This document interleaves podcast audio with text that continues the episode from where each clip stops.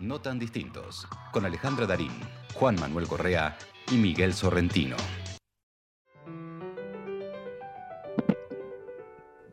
El teatro es un vínculo con el exterior, situaciones que pasan con el mundo y en el mundo son vistas a través del teatro. El teatro nos trae la vida real a escena, a través de los actores que nos muestran el mundo. El espectador puede ser conmovido por dichas situaciones. El teatro trata de hacer presente lo ausente. Desde el principio me pareció necesario probar, investigar, experimentar y siempre deseé relacionar mi trabajo con mi vida. Fue, por tanto, un proceso natural. Algunas cosas resultaron más interesantes y otras menos, pero tener una carrera importante o recibir grandes premios jamás, jamás fueron mis prioridades.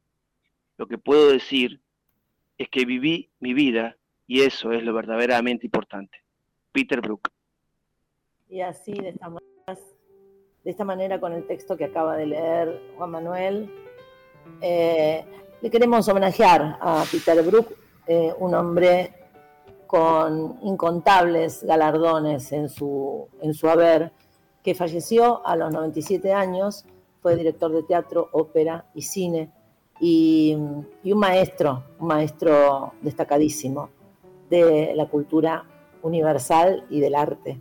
Así que eh, vaya con este texto y en, esta, en este segmento del vino y la luna, nuestro homenaje sentido a su vida, y estaba buenísimo eso, ¿no? Que decía alguien que ha vivido, es esa la, es esa la, magia de todo esto. Y bueno, ahora eh, estamos, como decía, en el vino y la luna, con, para celebrar, para brindar con esa copa de vino que algunos tienen. Yo hoy no tengo, no tengo copa de vino. ¿Saben qué? Me resulta un poco temprano esta hora para tomar vino, pero bueno, no importa, puedo tomar otra cosa.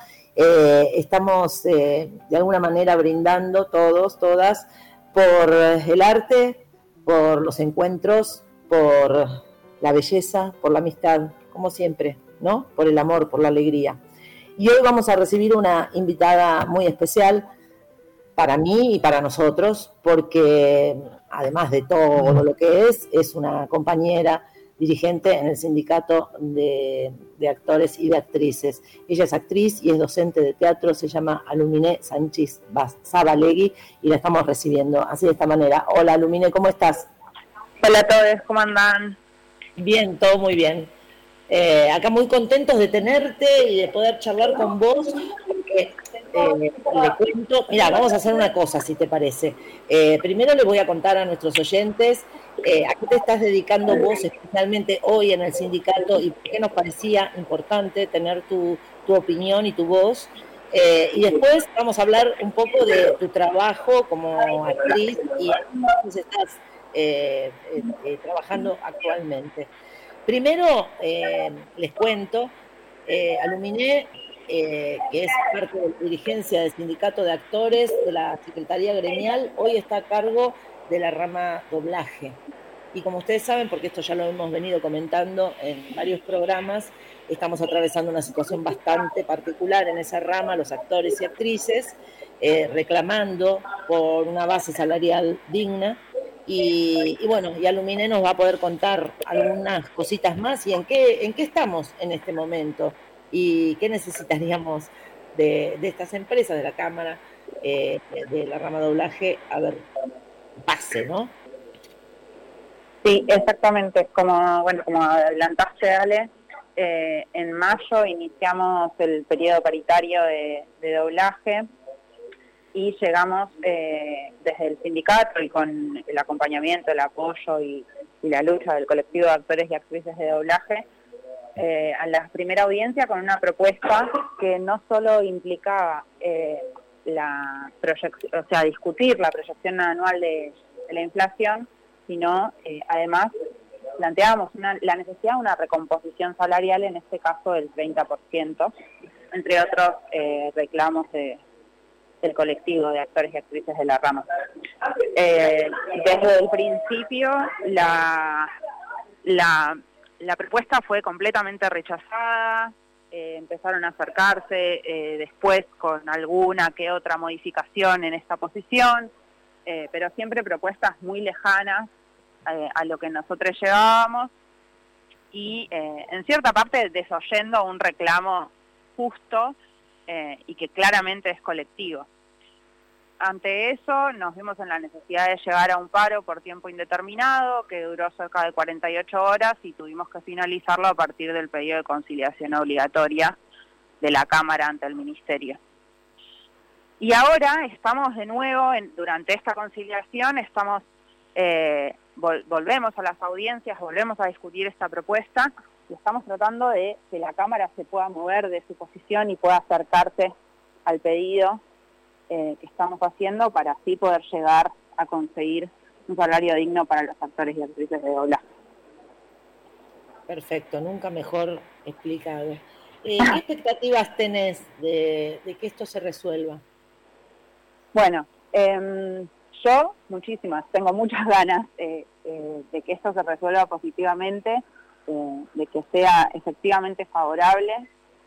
Em, a la vez, bueno, estamos tratando con empresas que, por supuesto, priorizan muchas veces sus, sus necesidades ante otros reclamos que, como decía antes, son justos, pero, pero bueno, creo que estamos, las medidas de fuerza han sido tan eh, masivas que logramos que, empiecen a hacer sonar campanas adentro del sector empresario y que eso eh, los haga moverse un poquito de la posición en la que estaban. Eh, ¿vos, ¿Vos le podrías explicar eh, a, nuestros oyentes qué, mm, qué llegada, qué, qué, qué tiene, cuáles son las características de la actividad del actor que hace doblaje? ¿Doblaje de qué? de las películas ya sabemos, pero me parece que eh, abarca bastante cosas, bastantes cosas más y están eh, conectados, obviamente, con empresas multinacionales, con empresas importantísimas, eh, que yo creo que en este momento les debe estar cayendo bastante mal que las productoras de doblaje tengan una actitud muy cerrada. Sí, seguro. bueno, sí, por supuesto de películas, como vos decías, Ale, pero bueno, también ahora y sobre todo con la pandemia se abrió una puerta que es la puerta de las plataformas digitales, que creo que durante la pandemia eh, se ha potenciado mucho eso. Digo, los cines estuvieron cerrados y las películas se estrenaban por ahí, como fue un, un, lugar de, muy masivo durante pandemia y se sostiene todavía hoy. Ahí las series muchas veces están dobladas por nuestros actores, los dibujitos animados, las voces de los canales de los dibujitos animados, esas que te anuncian que a tal hora va a estar em, tal programa y esas cosas, documentales, todo eso muchas veces es trabajo de nuestras y nuestros actores y actrices de, doblaje. Sí, también los eh, videojuegos. sí, y, y eh, son voces que tenemos todos los días en nuestras casas y que tal vez no lo sabemos, porque como están neutro muchas veces uno no sabe pero son eh, nuestros actores y actrices, entonces es muy importante también entender eso, es algo que escuchamos todos los días prácticamente. Y aparte dentro de la actuación, el doblaje es una especialidad. Eh, no es que yo por ser actriz, por ejemplo, o Miguel, o Juan Manuel, o vos misma, eh, podemos acceder porque hay un... Claro, tenés que estudiar, eh, en, realidad... Nuestros eh, actores y actrices están, eh, bueno, eh, se forman, se pueden formar o se forman en el ISER y es requisito eso para poder ejercer, cosa que como vos decís, no, no es lo cotidiano en nuestra profesión, digamos. Una puede hacer una obra de teatro o una peli o una serie sin la necesidad de estar recibida o graduada de algún lugar en particular. Pero, pero para ser doblajista sí. Claro, exactamente.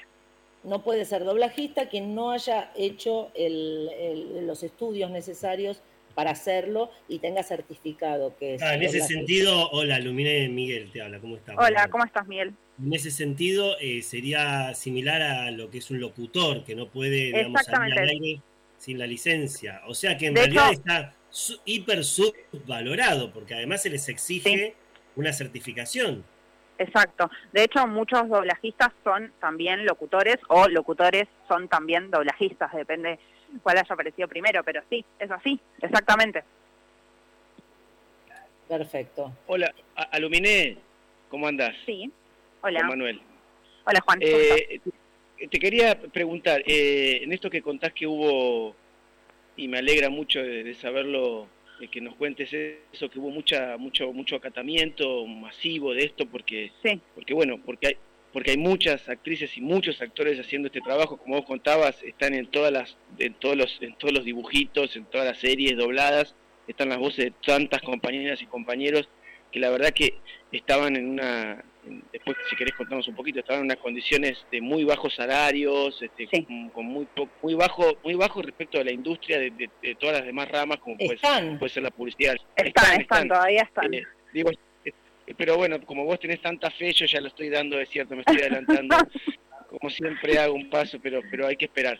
Todavía siguen estando en unas condiciones este, muy, muy, muy, muy malas. Y por suerte estuvo todo esto, todo este acatamiento que es siempre es una señal de, luz porque cuando, cuando la lucha es masiva o, multitudinaria, la luz es, mucho más posible. Eh, te pregunto, ¿cómo quedó, y vos te referías a la, a la pandemia, cómo quedó el trabajo? Porque antes de la pandemia estaban los estudios, muy poquitos, eh, muy poquitos, no eran muchos según mi conocimiento, y ahora eh, sabemos, tenemos entendido que muchos trabajan en sus casas, eso se contempla, se pagan los, se paga el trabajo en la casa, se paga, se paga las conexiones, tiene, tiene, bueno, digamos, se aplica.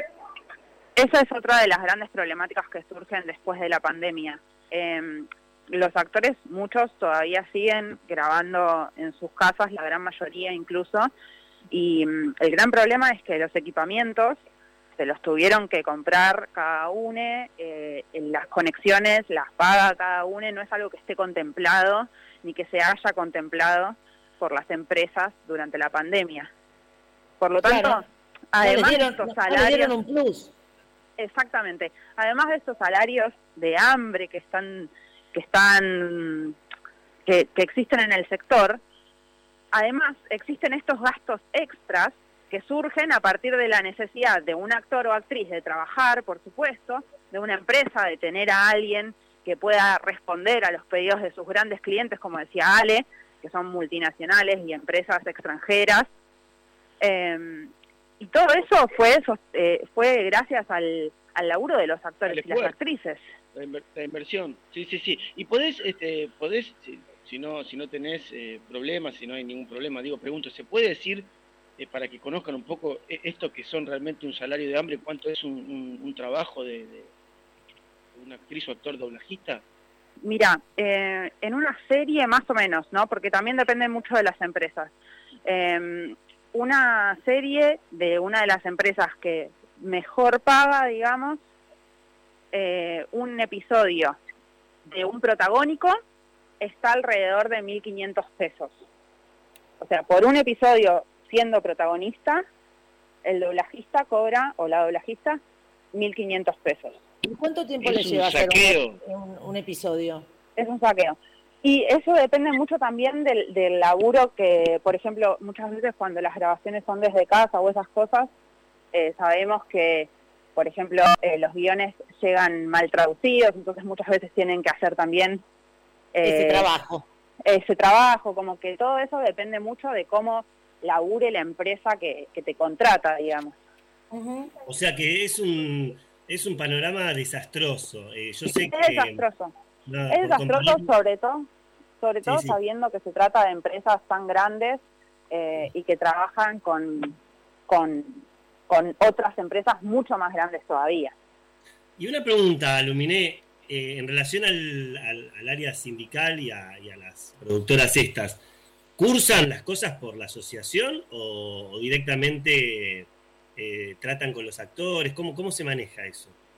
¿Cómo podés eh, repetir el principio que ah, digamos, ¿los actores cobran mediante la asociación o las productoras directamente, como pasa, gracias a Dios, muy poco en la publicidad o en el cine, el, e-, evitan la asociación y tratan directamente con ellos. Eh, sí, no, pagan a través de la asociación, la mayoría, sabemos que hay algunas que no lo hacen, a las que ya hemos intimado a partir de, los medios que tenemos para hacerlo y sobre las que estamos avanzando, pero la gran mayoría y sobre todo con las que estamos discutiendo las paritarias, em, pagan a través de la asociación, sí.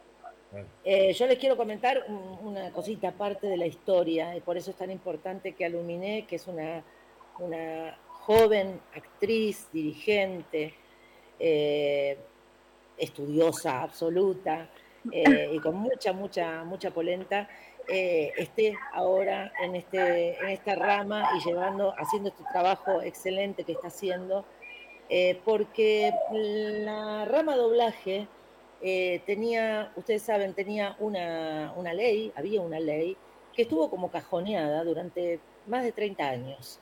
En el año 2013, se, eh, por una gestión que se hizo bastante ardua, se reglamentó la, ley de doblaje. Y ese hecho, haber reglamentado la ley de doblaje, hizo que las empresas de doblaje tuvieran que reunirse en una cámara para poder eh, discutir con el sindicato y eh, armar entre, ambas partes un convenio, un convenio que ya vio la luz, que está vigente y al cual se tienen que adecuar eh, todas las otras empresas, por más chiquitas o no que sean. O sea, estamos hablando en realidad de trabajo registrado y estamos hablando en realidad de un trabajo dignamente remunerado. Entonces, eh, bueno, en ese aspecto, bueno, te deseamos lo mejor, obviamente es una lucha conjunta y me gustaría mucho, eh, Alu, eh, hablar un poco de... Pero, Espera, pero le quería preguntar, pero además es la primera, es la primera, ¿no? Que yo, eh, corregime, Aluminé, es la primera lucha, el primer paro así fuerte, contundente, ¿no? En la historia de la no, no, no, no, no, Con la creación del convenio ya existió uno Em, que, me corrija Ale en tal caso, pero eh, el convenio, cuando se estaba discutiendo el convenio colectivo de trabajo, que como decía antes Ale, lo que lo caracteriza además es que es un convenio de actividad, por lo tanto cualquier empresa en Argentina que realice trabajo de doblajes tiene que adecuarse a ese convenio, también se realizó un paro muy, muy grande.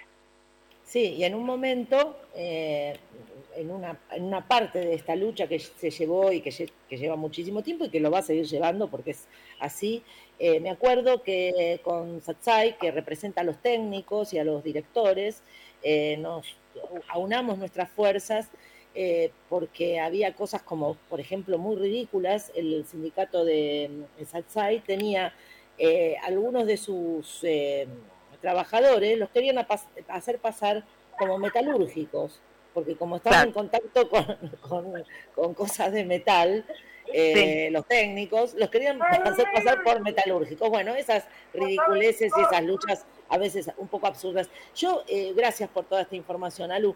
Yo te quería preguntar, eh, ir directamente ahora a, tu parte actriz, a tu parte docente de teatro. Eh, actualmente estás cursando la licenciatura en actuación y el profesorado de artes en teatro en la Universidad Nacional eh, de Arte, en la UNA, eh, y estás participando como asistente de dirección en una obra y prontamente a estrenar como actriz otra. Quiero que me hables de eso, quiero que los, los oyentes sepan en qué trabajos te pueden encontrar. bueno, sí estoy cursando la licenciatura, estoy pronta a recibirme si todo sale bien. Eh, no, no estoy, no estoy ni como actriz ni como asistente en este momento, justamente porque me estoy abocando a, a tratar de terminar esta carrera que me encanta y la amo en esta universidad que también me encanta y la amo, que es a donde estoy en este momento, porque recién salgo de cursar. Em, pero, pero no, en este momento no estoy laburando como actriz, justamente porque estoy, estoy tratando de, de, terminar esto, sí. ¿Y cuándo te recibís? Si todo sale bien, a fin de este año ya, ya terminaría. Buenísimo, bueno, te deseamos lo mejor y que pronto, después que, termines de, hacer este eh, todos, todos estos estudios, te podamos ver en una obra de teatro. Así que el año que viene te vamos a invitar para que vengas y nos cuentes en qué estás y que haya, y que haya festejos. Y que haya, festejos. Eso sí, eso ni hablar. La, fiesta, la fiesta, la fiesta. Es, es lo que más estoy esperando, mira. Alú, escúchame. Sí. No, nada, le quería hacer la pregunta, si me permitís. Dale, claro. Eh, ya que te, te, escucho, porque no te veo, pero te estoy escuchando como una, una, persona, una mujer tan pasional y tan comprometida con, tanto con la causa sindical de los compañeros y las compañeras como con el teatro y la, docencia. ¿En dónde entra y qué es para vos el amor? ¿El amor? Sí. Em, ah, qué pregunta. Eh, bueno, pasa que el amor para mí tiene muchas formas, ¿no? Em, pero, ah, no sé, siento que es como la mitad del cuerpo de uno, no sé bien cómo decirlo. Me lo imagino así, la mitad de mi cuerpo. Bueno, bueno es, la pregunta, la pregunta sobre el amor es la última pregunta que le hacemos a todos los invitados y las invitadas, porque nos interesa esas diferentes eh, perspectivas, siempre son enriquecedoras. Gracias, Alu, por haber estado con nosotros. Fue un honor para nosotros tenerte acá. Una joven gracias actriz, dirigente sindical. Gracias, Alu. Gracias, abrazo fuerte. Chao, chao. Gracias. Abrazo. No tan distintos, con Alejandra Darín, Juan Manuel Correa y Miguel Sorrentino.